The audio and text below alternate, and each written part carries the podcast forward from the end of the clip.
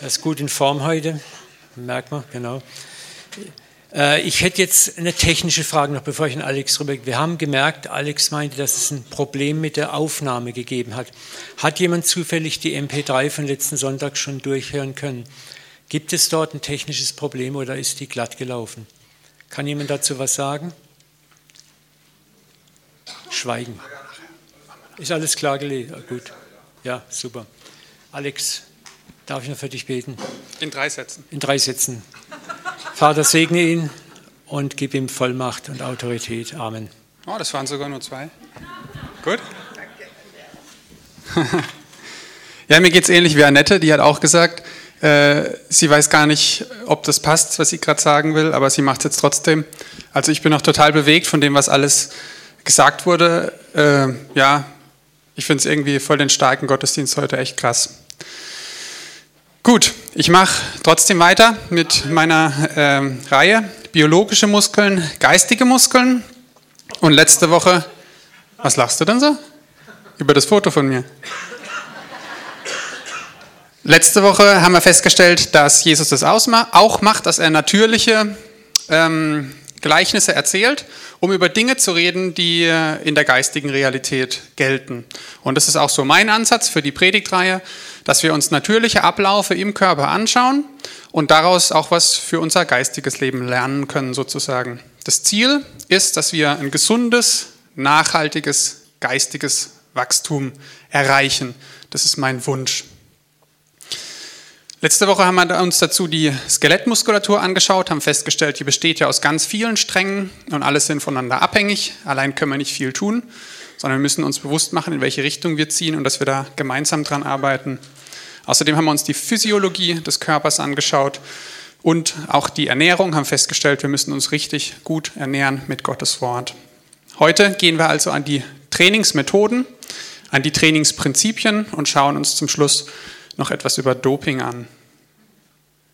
Ich fange an mit einer Trainingsmethode, die Submaximalkraft wird da trainiert. Submaximal heißt, dass es etwas unter der Maximalkraft ist. Es ist nicht das, was du maximal bewegen könntest, sondern etwas drunter.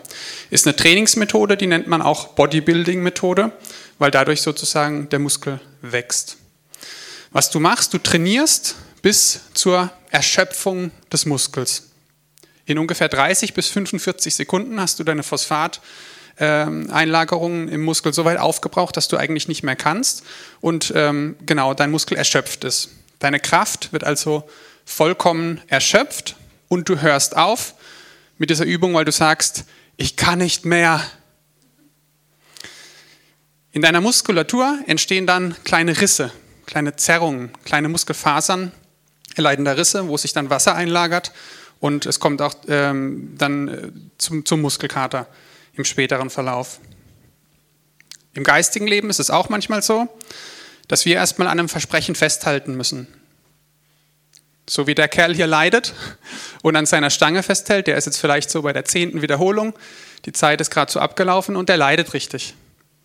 Und so ist es bei uns manchmal auch im geistigen Leben, dass wir ein Versprechen bekommen haben, eine Zusage haben Manchmal vielleicht nur ein Wunsch, gar keine konkrete Zusage, aber einfach nur ja, ein Wunsch oder ein Gebet. Und wir müssen daran festhalten. Und das kann richtig wehtun. Das zieht richtig rein und es erschöpft dich richtig. Langes Warten macht das Herz krank, aber ein erfüllter Wunsch gibt ihm neues Leben. Das heißt, du musst erstmal lernen, richtig festzuhalten, richtig lange auch durchzuhalten, auch wenn es schmerzt. Aber wenn dann dieser Wunsch oder dieses Gebet in Erfüllung geht, ist es wie neues Leben. Es entsteht neues Leben und es entsteht auch im Muskel. Da komme ich gleich noch drauf. Beispiel, du betest für jemand, wo du dir schon lange für wünscht, dass er oder sie ähm, eine Beziehung zu Gott findet und Gott, den Vater, den liebenden Vater kennenlernt. Es geht ja nicht um Religiosität, sondern du wünschst dir, dass die Person glücklich ist, indem sie äh, ihren Vater kennenlernt aber die Person bekehrt sich einfach nicht. Das ist manchmal auch richtig schmerzhaft und du musst manchmal richtig lang dranbleiben. Und da ist es wichtig, auch dran zu bleiben, auch manchmal zu beißen dafür. Bei Kim und mir war das auch so, dass wir ähm, ein anderes Beispiel, drei Jahre lang oder zweieinhalb Jahre lang ein Haus gesucht haben. Wir waren richtig unglücklich in unserer alten Wohnung. Da war es dunkel und kalt oft. Und wir wollten unbedingt raus. Wir haben gespürt, wir müssen da raus. Es ging uns äh, in der Seele auch nicht gut in dieser Wohnung. Also nicht, dass die jetzt irgendwie dämonisch beladen wäre, aber wir haben uns einfach nicht wohlgefühlt, wirklich unwohl gefühlt. Und wir haben dafür gebetet und sind rausgelaufen über Felder und ähm, war immer eine Mischung zwischen Gott vertrauen und wieder mal so ein bisschen frustriert sein und weiterbeten. Und das war so was, wo wir gemerkt haben, hey, das ist echt ein intensiver Kampf. Wir möchten, dass sich unbedingt was verändert und wir müssen da dranbleiben. Das hat auch richtig Kraft gekostet, da irgendwie dran zu bleiben im Gebet, weil sich scheinbar nichts getan hat und weil sich ein bisschen länger gezogen hat. Aber wenn wir uns den Spruch anschauen, ein erfüllter Wunsch gibt neues Leben. Als wir dann unser Haus, als Gott uns ein neues Haus gegeben hat, Mitte letzten Jahres, sind wir so glücklich gewesen und es hat uns neues Leben gegeben. Nicht nur für den Bereich, das hat uns extrem ermutigt natürlich, weil das Haus ist so schön und besser, als ich mir das jemals hätte vorstellen können. Da ist so viel Licht drin und ich fühle mich so wohl. Aber das gibt uns Kraft auch für andere Lebensbereiche. Das gibt richtig Leben. Das gibt Kraft, auch in anderen Bereichen jetzt Gott mehr zu vertrauen. Und zwar auch, wenn mal was länger geht als nur zwei oder drei Wochen. Wir haben zweieinhalb Jahre gebetet. Aber wenn dieser Wunsch erfüllt wird, gibt es neues Leben. Und ich habe neue Kraft und Neumut, auch für Dinge zu beten, die sich über Monate oder vielleicht sogar auch Jahre ziehen. Bei dieser Methode, bei dieser submaximalen Kraftmethode, äh, kommt es zunächst auch zuerst zu einem Abbau von Kraft. Zuerst wird Kraft abgebaut im Training, aber dann gibt es eine Verbesserung, und zwar der Muskelquerschnitt vergrößert sich. Das heißt, deine vorhandenen Muskelfasern werden größer. Vielleicht erinnert ihr euch noch, letzte Woche habe ich euch den Aufbau von der Muskulatur gezeigt und die kleinsten Teile sind sozusagen die Aktin- und Myosin-Filamente. Ganz, ganz mikro kleine Faserchen im Muskel drin. Und die werden eingelagert. Und wenn der Muskel wächst, ist es wie im richtigen Leben. Es wird leichter, für Dinge dann zu beten oder zu glauben, weil dein Glaube dann wächst mit der Herausforderung. Interessant finde ich, dass Gott uns nicht mehr Muskelfasern gibt. Die Muskelfaseranzahl bleibt gleich, aber er vergrößert das, was wir hat, was wir haben. Und so ist es doch oft auch im Glauben. Oft beten wir, Gott gib mir mehr Glauben, gib mir mehr dies und das. Und Gott sagt meistens, nee, benutzt das, was du hast, und dann mache ich es größer. Und genauso ist es mit unseren Muskeln. Es gibt die Geschichte, die Geschichte, wo 5000 Mann gespeist werden müssen und äh, das ist so ein Test, glaube ich, an die, an die Jünger und keiner von denen besteht den Test. Und dann kommt so ein Kind daher mit zwei stinkenden, müffelnden Fischen und fünf harten Stück Brot wahrscheinlich und sagt, hier habe ich was, können wir damit was machen? Also so ganz naiv. Und die Jünger denken wahrscheinlich, ach Gott, ist das peinlich. Komm, geh du doch weg. Du hast doch keine Ahnung. Und Jesus sagt, schaut mal her, ist der Einzige, der den Test bestanden hat. Der bringt mir was, aus dem ich was machen kann. Ihr rätselt nur rum und denkt, ich muss hier zaubern und irgendeine Show abziehen. Und der Kleine bringt mit ganz naivem Herzen das, was er hat und hält Jesus hin. Und Jesus macht so viel draus, dass zum Schluss noch was übrig ist. Und das ist das, glaube ich, was wir da lernen lernen können aus der Methode. An einer anderen Stelle sagen die Jünger zu Jesus, mehre uns den Glauben. Also die sagen auch, gib uns mehr, gib uns mehr davon. Was ist Jesus Antwort? Er sagt nur, wenn ihr Glauben habt wie ein Senfkorn, Punkt, Punkt, Punkt, könnt ihr dies und dies machen. Jesus sagt auch nicht, ihr braucht mehr. Jesus sagt, das, das reicht völlig, wenn ihr etwas Kleines habt und Senfkorn ist eines der kleinsten Samen überhaupt, aber wird zu einem riesigen Teil. Wenn ihr das benutzt oder wenn das wachsen kann, dann ist es völlig ausreichend. Das ist mehr, als ihr überhaupt braucht.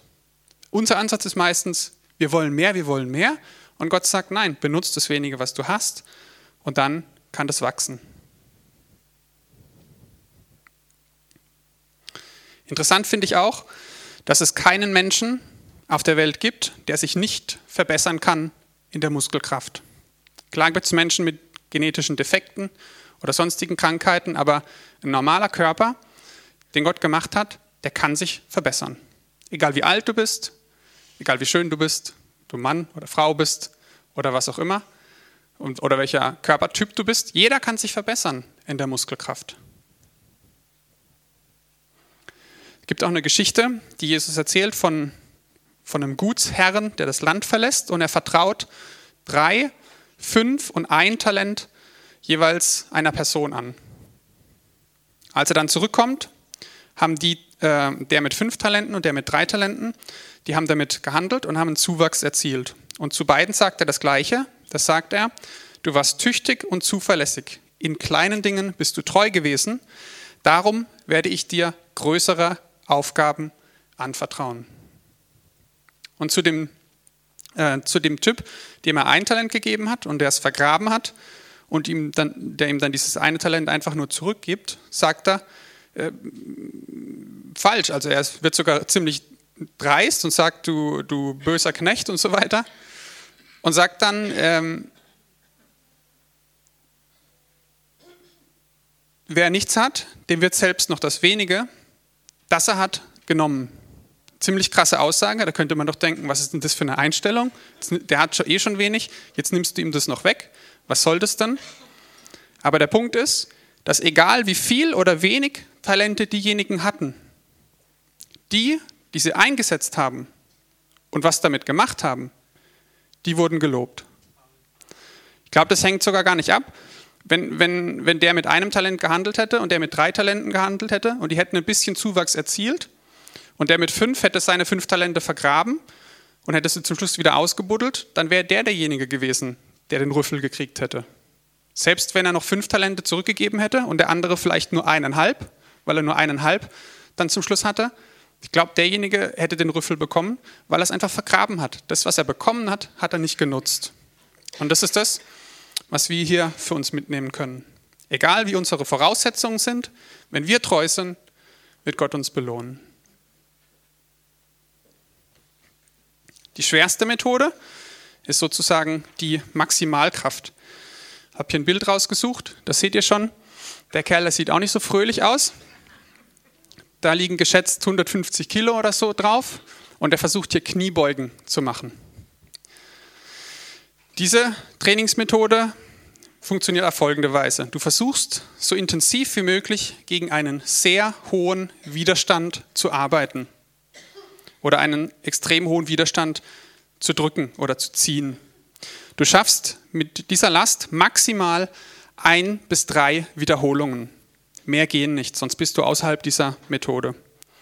Und das Ganze geht auch nur wenige Sekunden, das kannst du natürlich nicht lange durchhalten. Wenn du vorher gesagt hast, du hörst auf, weil du sagst, ich kann nicht mehr, dann hörst du jetzt auf, weil du sagst, ich kann nicht. Es geht gar nicht. Es ist zu groß, diese Last. Ich schaffe es nicht. Bei der Trainingsmethode gibt es aber was richtig Faszinierendes, finde ich. Denn es ist nicht mal wichtig, ob sich der Widerstand bewegt. Wichtig ist, dass du mit ganzer Kraft dagegen drückst. Man könnte sich ja geistig als Versager fühlen, wenn man gegen was Starkes anbetet, gegen irgendein Hindernis oder irgend, wo du sagst, hier möchte ich mehr reinwachsen. Und du betest und betest und es bewegt sich einfach nichts. Du hast das Gefühl, diese Tür bleibt verschlossen, du hast keinen Erfolg und du bist frustriert, weil sich die Umstände nicht ändern. Du wirst trotzdem stärker, wie in dieser Trainingsmethode. Wenn wir um geistige Durchbrüche beten, dann geht es uns genauso. Aber die Verbesserung, die stattfindet, ist hier, dass die nervliche Ansteuerung der Muskeln sich verbessert. Das heißt, wenn du so trainierst, gegen richtig hohe Widerstände pushst, dann wird deine Muskulatur nicht größer die bleibt gleich groß. Das heißt, für die anderen ist nicht sichtbar, ob du stärker wirst oder nicht. Ist von außen nicht sichtbar. Aber was sich verbessert, ist, dass das zentrale Nervensystem, das schießt Reize mehr und mehr ab und diese Nervenleitungen werden mehr ausgebaut und es werden mehr, ähm, äh, mehr, mehr ähm, Transmitter dann angeregt und es wird ein stärkeres Signal an deine Muskulatur abgegeben, sodass da, wo die, äh, wo die Nerven dann am Muskel, am Muskel ansetzen, da werden dann mehr Muskelfasern aktiviert. Bei einer normalen Bewegung, wenn du irgendwas anhebst, dann äh, macht der Muskel, der ist halt faul, der macht nur so viel, wie er muss. Der rekrutiert nur so viel Muskelfasern, wie er für diese Bewegung nötig hat. Mehr macht er nicht. Und wir haben so viele Reserven, die wir normal gar nicht abrufen können. Und durch dieses Training, da verbesserst du, dass mehr Muskeln angesprochen werden. Oder in anderen Worten, dein Potenzial wird mehr ausgeschöpft. Du rufst mehr das ab, was du eigentlich kannst, das du aber täglich überhaupt gar nicht einsetzt. Wir brauchen lange Pausen zwischen diesen Trainingseinheiten. Ihr seht, der schreit auch schon so ein bisschen nach Pause, der Kerl hier. Das heißt, wir brauchen ungefähr fünf Tage Pause. Da ist nichts mit jeden Tag ins Fitnessstudio und jeden Tag diese Übung machen. Wenn der das gemacht hat, dann muss der erstmal eine Weile warten, bis der Körper sich da mal erholen kann. Und bei uns ist es auch so. Wir können nicht jeden Tag oder jede Woche an solchen geistigen Giganten kämpfen. Wir alle haben so, ja, wie gesagt, diese, diese Goliaths auch im Leben, gegen die man manchmal kämpfen muss. Aber wir müssen auch lernen, dass es dafür immer eine Zeit gibt und dass das nicht funktioniert, dass wir die eine nach dem anderen dann umnieten, Tag für Tag. Wir brauchen Pausen dazwischen, ganz wichtig. Komme ich nachher noch dazu. Gebe mal ein Beispiel für so einen, sag ich mal, schweren Kampf. Eines Tages ruft mich Kim aus dem, aus dem Krankenhaus an und sagt, äh, Schatz, Schatz, oh Gott, oh Gott, bet mit mir, bet mit mir. Und ich falle aus allen Wolken, weil sie schon sehr verzweifelt klingt. Also noch verzweifelter, als ich gerade in meiner Stimme ausdrücken konnte. Ähm, und dann erzählt sie, was passiert ist. Und zwar hat sie gesagt, zum ersten Mal seit Monaten hat sie vergessen, eine Schutzbrille aufzuziehen. Also ihr wisst ja alle, dass sie Ärztin ist. Und sie hat jemand Blut abnehmen müssen, der ist hochgradig Hepatitis C infiziert. Der hat eine massive Konzentration in seinem Blut und er wurde schon darauf getestet. Massiv ansteckend und auch schwer krank. Und dann hat sie gesagt, sie hat gerade heute vergessen, eine Brille aufzuziehen und beim Blutabnehmen ist ihr Blut ins Auge gespritzt. Und dann hat sie gesagt, sch, sch.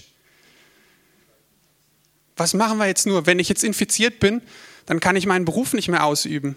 Wenn ich diese Krankheit habe, darf ich nicht mehr operieren. Und das ist natürlich schon was, wo man überlegen muss, äh, okay, da müssen, das sollten wir jetzt Gas geben. Das, soll, das ist jetzt Maximalkrafttraining, was wir jetzt machen müssen. Ja? Da kommst du nicht mit fünf Kilogramm ins Ziel, jetzt heißt es pushen und zwar so stark du kannst.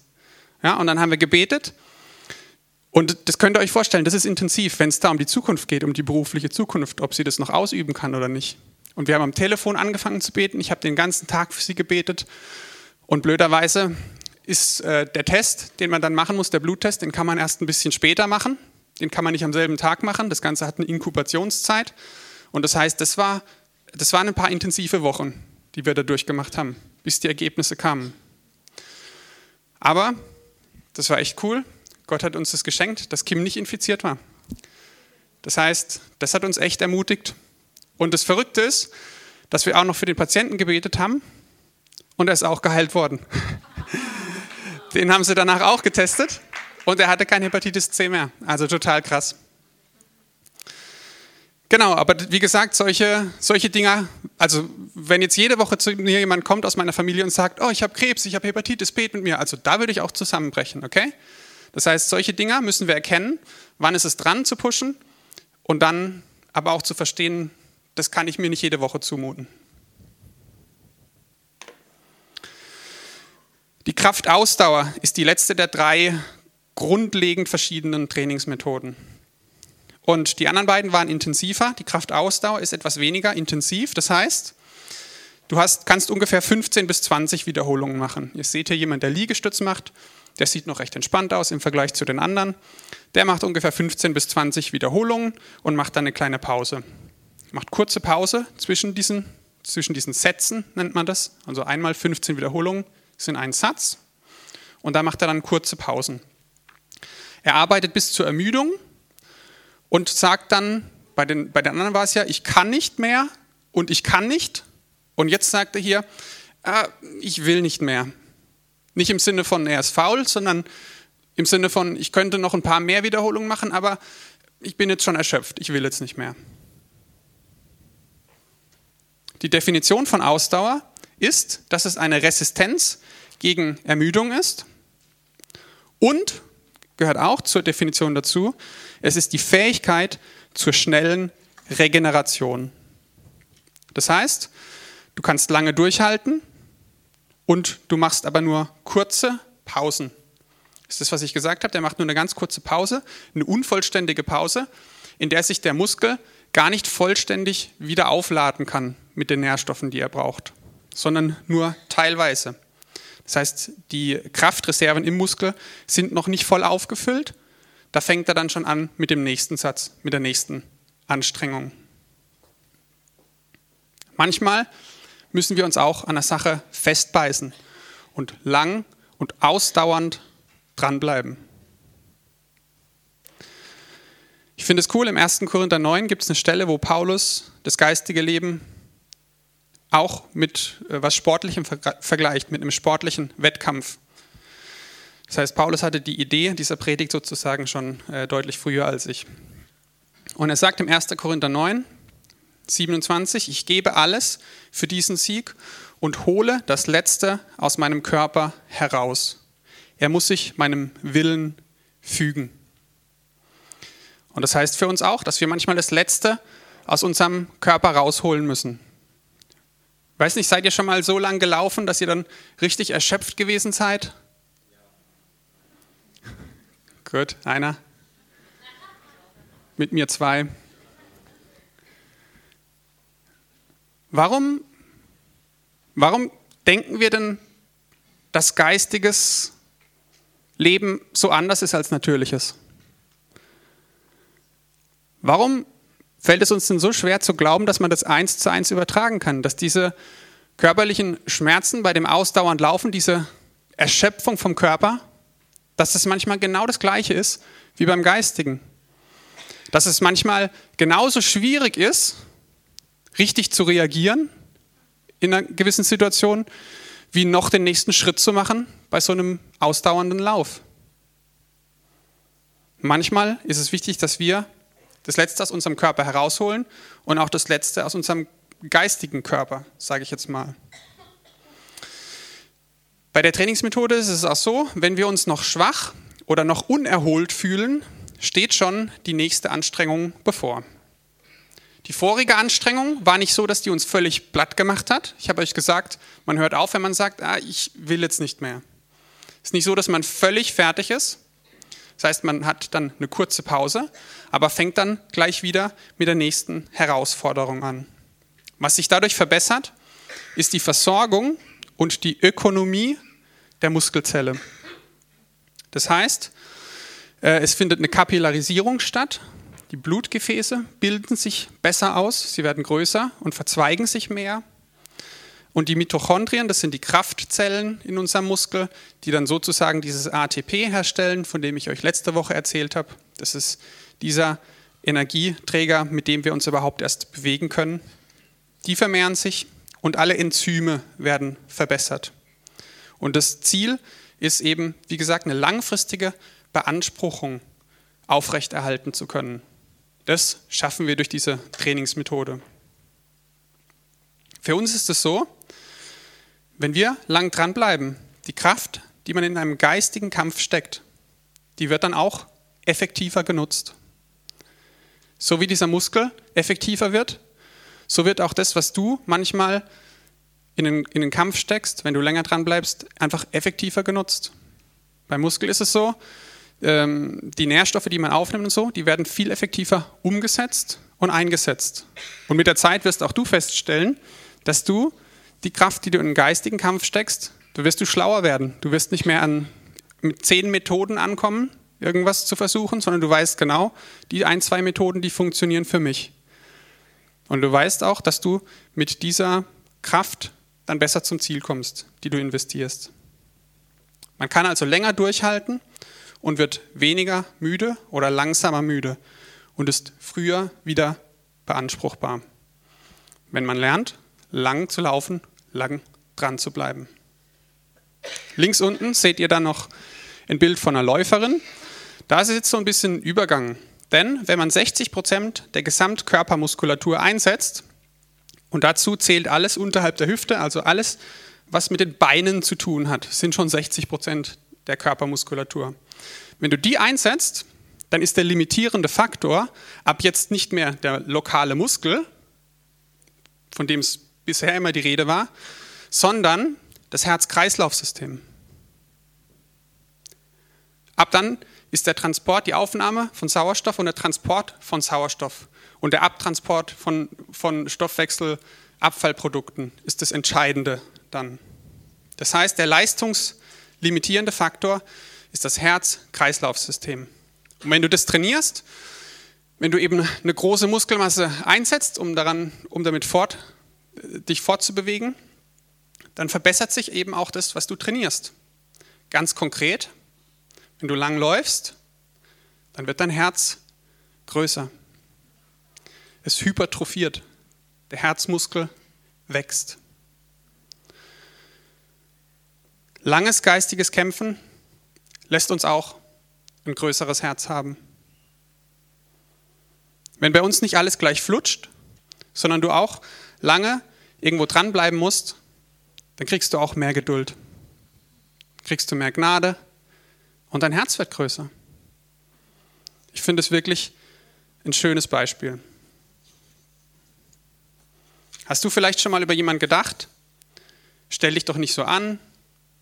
Bet mal mit ein bisschen mehr Glauben. Bet mal ein bisschen geschickter oder vernünftiger. Habe ich schon. Aber wenn du lang läufst, dann siehst du das Ganze mit deutlich mehr Gnade. Dein Herz wird größer. Ich konnte mir nie vorstellen, oder ich, ich, mir war das immer so ein bisschen ein Rätsel, wie Leute mit ähm, geistigen, psychischen Schwierigkeiten, wo da überhaupt das Problem ist. So. War für mich schwer zu sehen. Habe dann auch immer gedacht, jo Mai, jetzt hör halt mal auf, stell dich halt mal nicht so an auf die Art. Bis vor fünf Jahren ungefähr, als ich durch eine extrem schwierige Lebensphase gegangen bin. Da war ich gerade im Referendariat, ähm, aber da sind viele andere Lebensumstände noch dazugekommen und ich war richtig fertig. Da war so viel Druck, da ist so viel auseinandergebrochen in meinem Leben. Ich wusste überhaupt nicht mehr, wohin mit meinen Sorgen, mit meinen Ängsten, ich wusste nicht, wo ich mich festhalten soll. Ich habe gemerkt auch, so der, der, der, Glaube, den ich mir zurechtgelegt hatte, äh, der, der, der stimmt gar nicht so. Der ist ein bisschen zu schwarz-weiß und der hilft mir gerade überhaupt nicht. Und dann war es auch so, dass ich auf einmal in der Situation war, dass ich Angstanfälle hatte. Habe ich vorher immer gedacht, naja, die Leute, ja, ein bisschen mehr vielleicht mit Glauben beten oder so irgendwas. So. Und jetzt sitze ich sonntagsabends da und gucke mit meiner Frau einen Disney-Film an. Ja? Gucken irgendeinen so komischen Disney-Film an. Nichts Gewalttätiges oder so. Da bin ich ja schon mal stolz drauf, dass ich das geschafft habe, einen Disney-Film zu gucken. Und mitten in diesem Disney-Film kriege ich eine Angstattacke. Ich habe auf einmal Angst. Angst vor der nächsten Woche, Angst vor dem, was im Film als nächstes passiert, Angst vor dem Leben, Angst vor allem, irrationale Angst. Einfach so. Ja, und sowas, da hätte ich die ersten zehn Jahre in meinem Leben, hätte ich halt gesagt, hey, wenn sowas ist, dann musst du dich halt an Jesus festhalten. Und dann beten wir zusammen, dann betest du, dann bete ich. Und dann gebieten wir vielleicht noch irgendwie diesem Geist der Depression und dann läuft die Geschichte, gell? Aber wenn du lang und ausdauernd läufst, dann merkst du, dass das alles nicht so läuft, dass das nicht so funktioniert. Und es war eine demütigende Erfahrung, dass ich da durchgehen musste, dass das ein paar Wochen oder Monate gedauert hat. Aber jetzt weiß ich auch, ja, habe ich ein größeres Herz bekommen dadurch. Mein Herz ist gewachsen dadurch, auch für die Menschen, die damit zu kämpfen haben, die damit Probleme haben und die es nicht gleich loswerden. Das sind also diese drei grundlegend verschiedenen Trainingsmethoden. Wir kommen als nächstes zu den Trainingsprinzipien.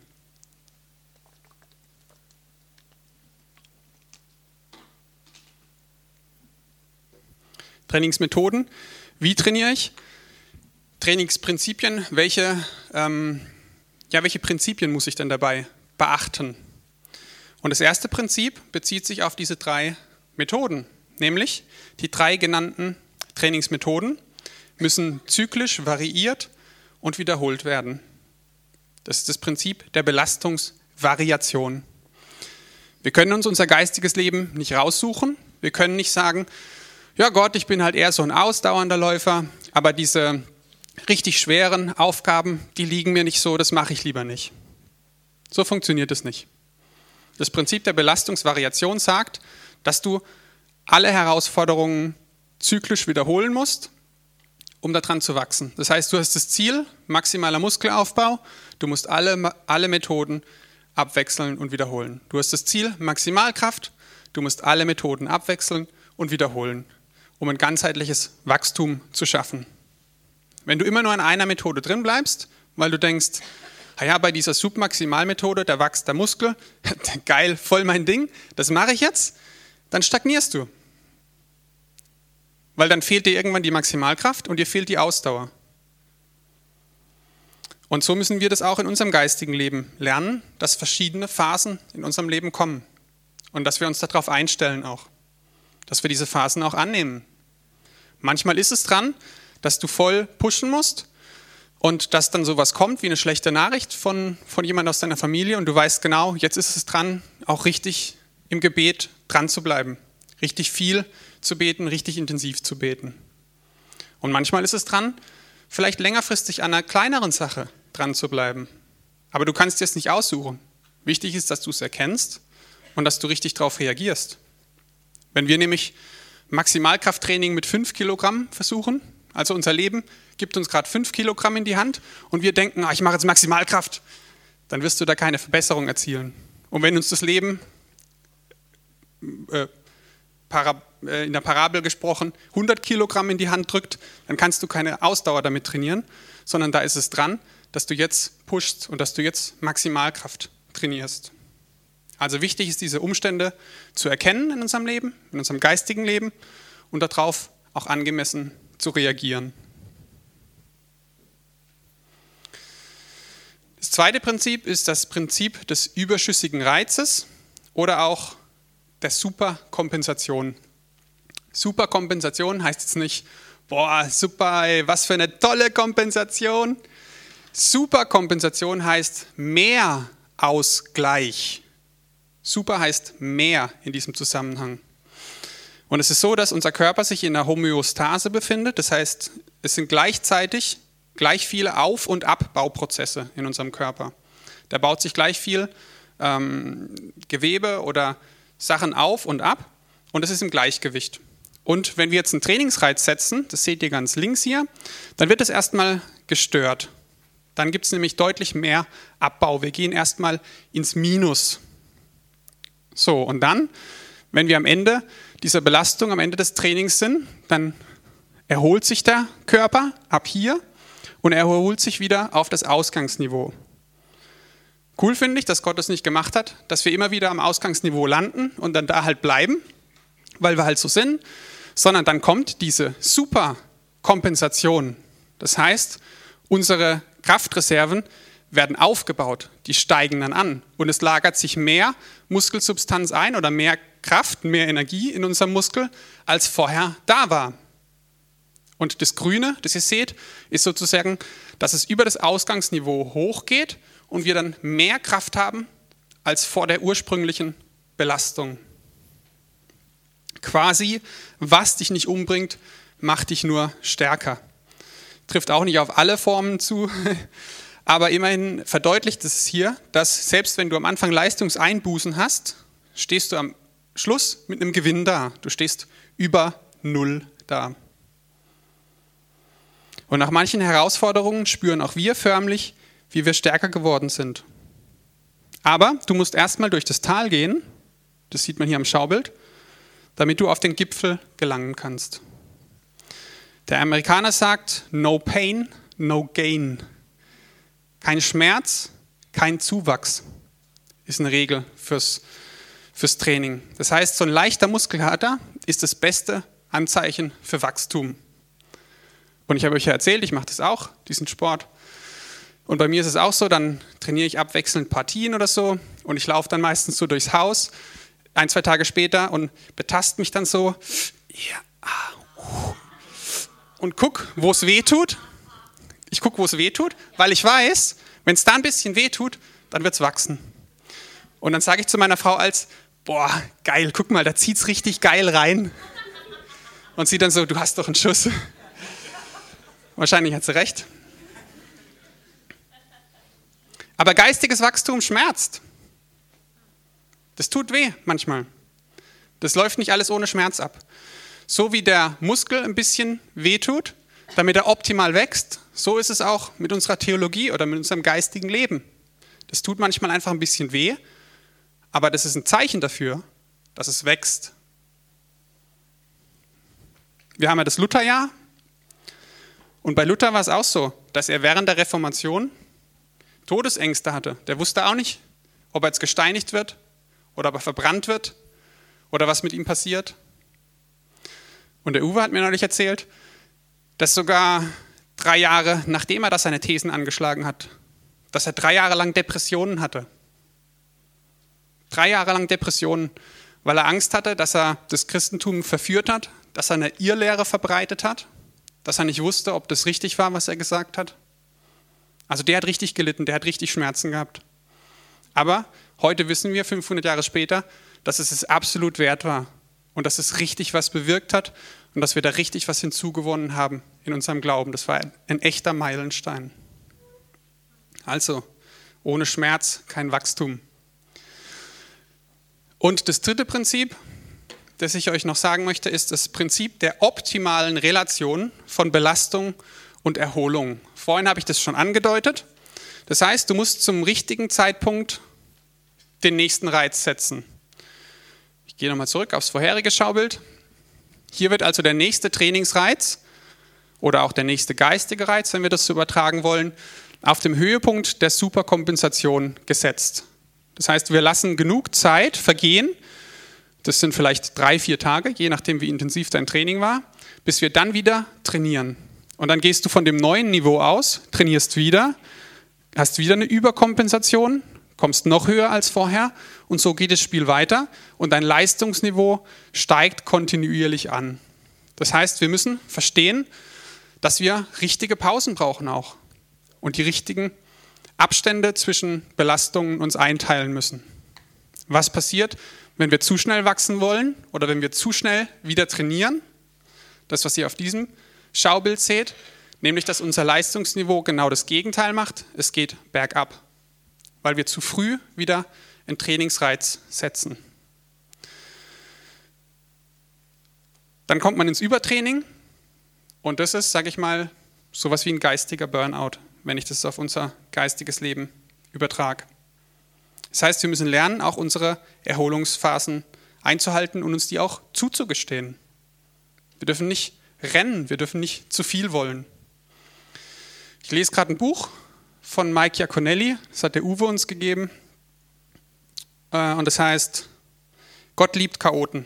Passt gut. Meine Frau hat sich zuerst geschnappt, übrigens, Uwe. Ganz ohne Wertung. In dem Buch, in dem Buch steht folgendes. Geistliches Wachstum hat nichts damit zu tun, schneller zu rennen, etwa in noch mehr Treffen, noch mehr Bibelkreise, noch mehr Gebetsrunden. Geistiges Wachstum geschieht, wenn wir unsere Aktivitäten runterfahren. Wenn wir Jesus begegnen wollen, können wir das nicht beim Rennen tun. Wenn wir auf dem Weg des Glaubens bleiben wollen, müssen wir auf die Bremse treten. Christsein heißt nicht, Jesus einzuladen, mit uns durch das Leben zu hasten. Das Problem mit dem Wachstum in der modernen Gemeinde ist nicht die Langsamkeit des Wachstums, sondern die Hast des Wachstums.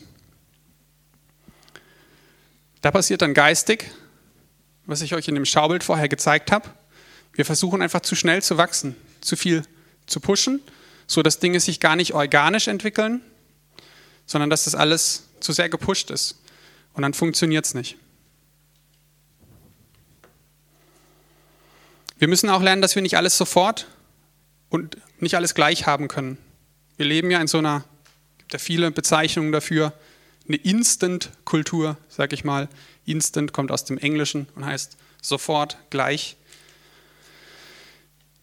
Aber wenn du merkst, dass Gott was Wichtiges zu dir gesprochen hat, dann mach langsam. Verdau das und versuch nicht am nächsten Tag schon wieder die nächste große Offenbarung zu bekommen. Fällt mir auch schwer.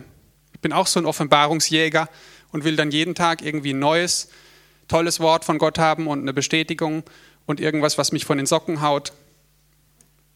Aber es ist gar nicht gut.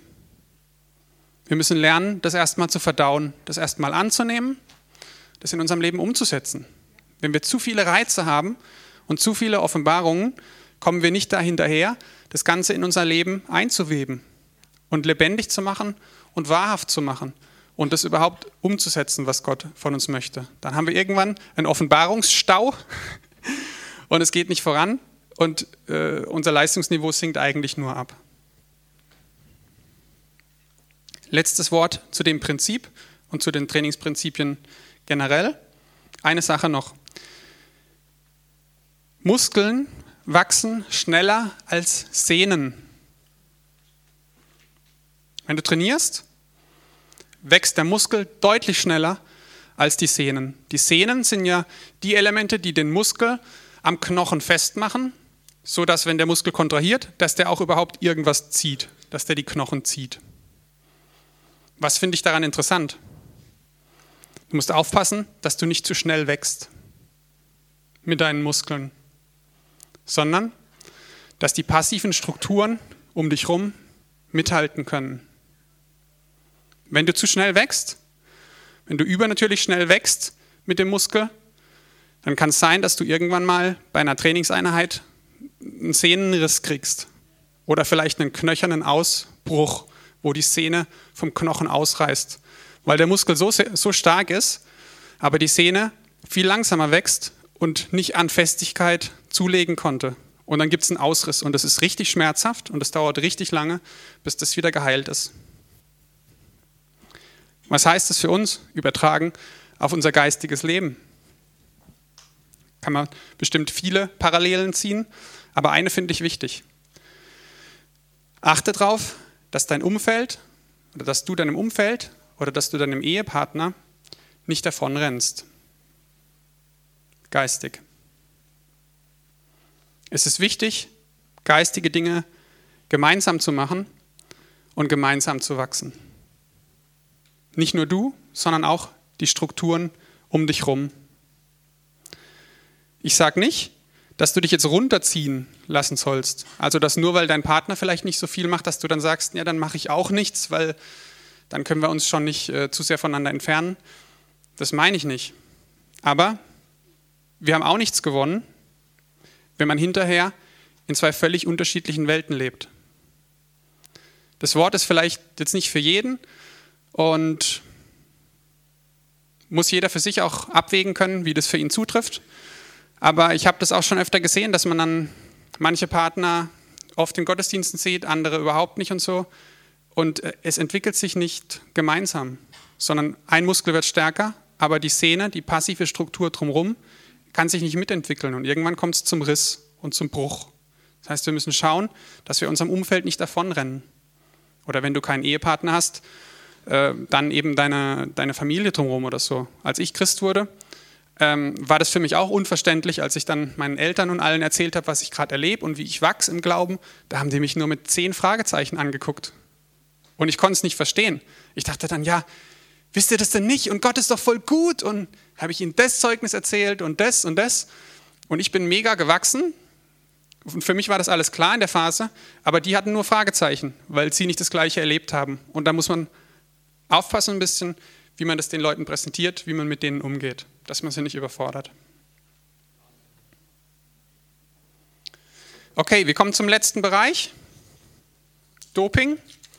Die Silvia hat mir schon die Erlaubnis gegeben, dass ich ein paar Minuten länger sprechen darf als 12.30 Uhr. Und davon werde ich nun Gebrauch machen. was ist Doping?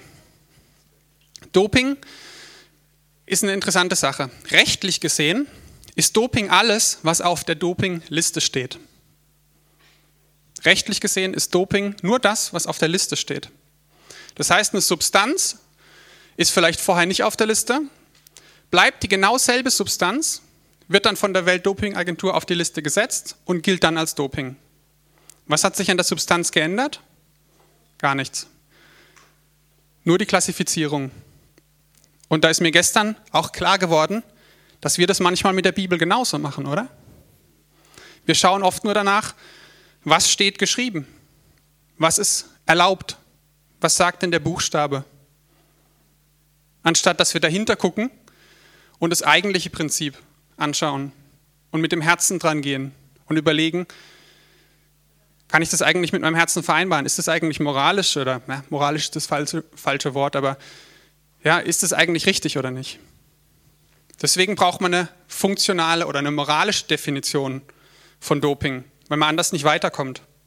Und Sportwissenschaftler Horst de Marais ähm, sagt zum Beispiel, das ist nur eine von einigen Definitionen, als Doping gilt generell der Versuch, die sportliche Leistungsfähigkeit auf medikamentösem Weg zu steigern. Darum geht es eigentlich. Ja? Das ist ein Prinzip, das man aber schlecht verschriftlichen oder in Regeln fassen kann. Und deswegen versuchen sich da alle drum herum zu drücken. Früher war das so, dass dem Körper ein Stoff zugeführt wurde, wenn man gedopt hat. Ein Stoff, den man meist selber in geringer Dosis produziert hat. Im Kraftsport waren das Steroide. Anabolika hat man sich dann gespritzt. Im Ausdauersport war das so, dass man Blut abgenommen bekommen hat. Das Blut wurde dann mit Sauerstoff angereichert und wurde wieder erneut dem Körper zugeführt, also zugespritzt. Und meist verursacht aber diese Überdosis ein extremes Ungleichgewicht von Hormonen, von Transmittern und anderen Stoffen im Körper. Kommt alles durcheinander. Die Folge? Schwerwiegende Langzeitschäden, Schäden an Organen, am Herz. Also was völlig Irrsinniges eigentlich. Ich habe hier einen kleinen Ausschnitt. Das ist ein Ausschnitt der Stoffwechselprozesse in unserem Körper und wie sie zusammenhängen. Das sieht jetzt vielleicht eher aus wie eine Stadtkarte, weil es so klein ist. Aber das heißt, dass manche Stoffwechselprozesse hier funktionieren und im Prinzip ist alles miteinander verbunden. Wenn das hier nicht mehr klappt, kollidiert es, dann geht es hier unten auch nicht weiter und so weiter. Also das hängt alles total zusammen. Und jetzt stellt euch mal vor, wenn man an einer Stelle massiv eingreift, wie das alles kaputt macht. Hier ist noch ein etwas größerer Ausschnitt, sodass ihr seht, was da überhaupt passiert. Also alles miteinander verzahnt. Doping ist wie eine Lüge für den Körper. Und geistiges Doping ist wie eine Lüge für unsere Seele. Heute ist es anders. Das hier ist keine Zeichnung. Es ist keine Zeichnung, das ist ein Foto. Es gibt einen Menschen, der so aussieht. Heute geht man noch krassere Wege. Also jeder von euch sieht, dass das nicht natürlich ist. Gell? Heute macht man was anderes. Heute macht man Gendoping. Das heißt, man züchtet ein Virus, spritzt, dem, spritzt den in den Körper und versucht, die DNA des Körpers umzuprogrammieren. Man manipuliert seine DNA, damit der Körper eben bestimmte Stoffe im Übermaß herstellt. Und das Geschickte daran ist, dass man es kaum nachweisen kann. Geschickt in Anführungszeichen. Im Kraftsport ist es zum Beispiel so, dass Myostatin ist eine Aminosäure, ein Eiweiß, das wir im Körper haben. Und Myostatin macht was Gesundes, nämlich es stellt eine Balance her, sodass äh, Muskelwachstum, Zellwachstum nicht unkontrolliert geschieht. Myosin passt auf, dass nicht irgendwelche Auswuchtungen und besonderes Wachstum stattfindet. Was macht man also? Man ähm, programmiert sich also so einen Myostatin-Blocker und spritzt es dem Körper.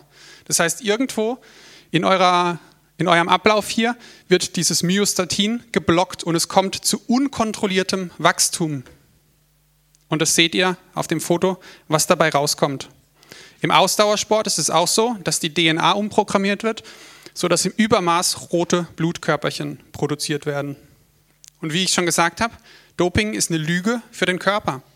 Durch Einnahme von manchen Substanzen gaukeln wir dem Körper vor, wir brauchen mehr, wir brauchen mehr, wir brauchen mehr Muskelmasse, wir brauchen mehr rote Blutkörperchen. Aber wozu? Das ist doch die eigentliche Frage, wozu? Und die naheliegendste Antwort, was mein Hauptpunkt hier ist, ist, dass wir uns mit anderen vergleichen, um besser zu sein als andere, um mehr zu haben als andere, um mehr aufzufallen als andere. Und das ist, glaube ich, die wichtigste Lektion, was wir hier bei dem Doping lernen können. Vergleiche dich nicht mit anderen. Ich komme nochmal zurück zu der Stelle, die Paulus vorhin schon, die ich schon über Paulus erwähnt habe, aus dem Korintherbrief. Da sagt er, ihr kennt das doch. Von allen Läufern, die im Stadion zum Wettkampf starten, gewinnt nur einer den Siegeskranz. Und wie schnell ist sein Siegeskranz verwelkt? Wir dagegen kämpfen um einen unvergänglichen Preis. Ich weiß genau, wofür ich kämpfe. Ich laufe nicht irgendeinem ungewissen Ziel entgegen. Wenn ich kämpfe, geht mein Schlag nicht ins Leere. Bei den Menschen gibt es immer nur einen Sieger, weil wir gegeneinander kämpfen. Aber bei Gott oder im Glauben kann's, kann jeder Sieger sein, weil der Kampf nicht gegen andere ist, sondern der Kampf ist mit dir, gegen deine Schwächen und dass du mit dir beschäftigt bist und gegen dich kämpfst, aber nicht wie im Natürlichen gegen die anderen. Deswegen vergleich dich auch nicht mit anderen. Ich habe euch noch einen Spruch daneben gemacht. Wer im Englischen nicht so bewandt ist, das sagt im Prinzip aus, ähm, verschwende deine Zeit nicht mit Eifersucht. Manchmal liegst du vorne, manchmal bist du hinten dran, aber das Rennen dauert lange und letztendlich rennst du sowieso nur gegen dich selber. Paulus weiß auch, dass jede seiner Anstrengungen mal gewürdigt wird. Das heißt, ihr müsst euch gar keine Sorgen drum machen, ob das, was ihr investiert, ob ihr da jetzt besser dasteht oder schlechter als andere. Wenn es dich was kostet, dann sieht Gott es. Selbst wenn es die Menschen nicht sehen, wenn es keinem auffällt, dann weiß es Gott genau, dass dich das gerade was gekostet hat, vielleicht sonntags morgens irgendeinen Kinderdienst zu übernehmen, früher zu kommen oder zu putzen oder sowas. Und das ist das Rennen gegen dich selber.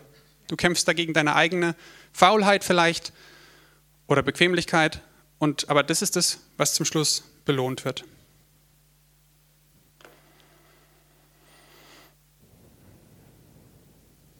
Okay, an der Stelle lande ich mal. Und als Zusammenfassung bete ich einfach noch kurz für uns. Das heißt, ihr könnt kurz die Augen zumachen oder euch entspannen. Vater, ich danke dir einfach für alles, was wir in dieser Serie gelernt haben.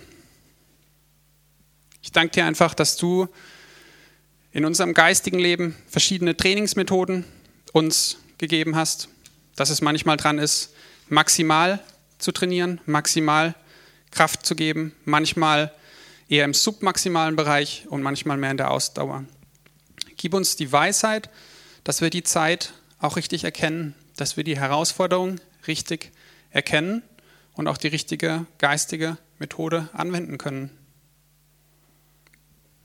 Gib uns Weisheit bei der Belastungsvariation, dass wir verstehen, dass unser Leben aus verschiedenen Phasen besteht, dass wir die richtige Phase erkennen, annehmen können. Hilf uns zu verstehen, dass Schmerz notwendig ist für Wachstum dass es ein gutes Anzeichen sogar ist für Wachstum, dass es nichts Schlimmes ist. Und hilf uns, das auch richtig zu steuern, die richtigen Belastungspausen einzulegen, so dass wir nicht zu viel wollen, aber dass wir uns auch nicht mit zu wenig zufrieden geben. Hilf uns, Vater, vor allem beim Doping, dass wir, dass wir uns nicht geistig dopen, dass wir nicht irgendwas darstellen, was wir gar nicht sind. Hilf uns, dass wir uns nicht mit anderen vergleichen, sondern dass jeder so wie jeder seinen eigenen Körper hat, der ganz einzigartig ist. Dass jeder einen ganz einzigartigen Geist hat und dass wir wissen, es geht nicht darum, besser zu sein als andere. Es geht darum, unser eigenes Rennen zu rennen, unsere eigen, eigenen Herausforderungen zu bewältigen und unser Kreuz auf uns zu nehmen, nicht auf andere zu schauen, sondern dir nachzufolgen, egal wie leicht oder wie schwer der Weg gerade ist. Ich danke dir einfach nochmal, dass du so wunderbare Bildnisse und Gleichnisse in unserem Körper geschafft hast und dass wir so viel davon lernen können. Amen.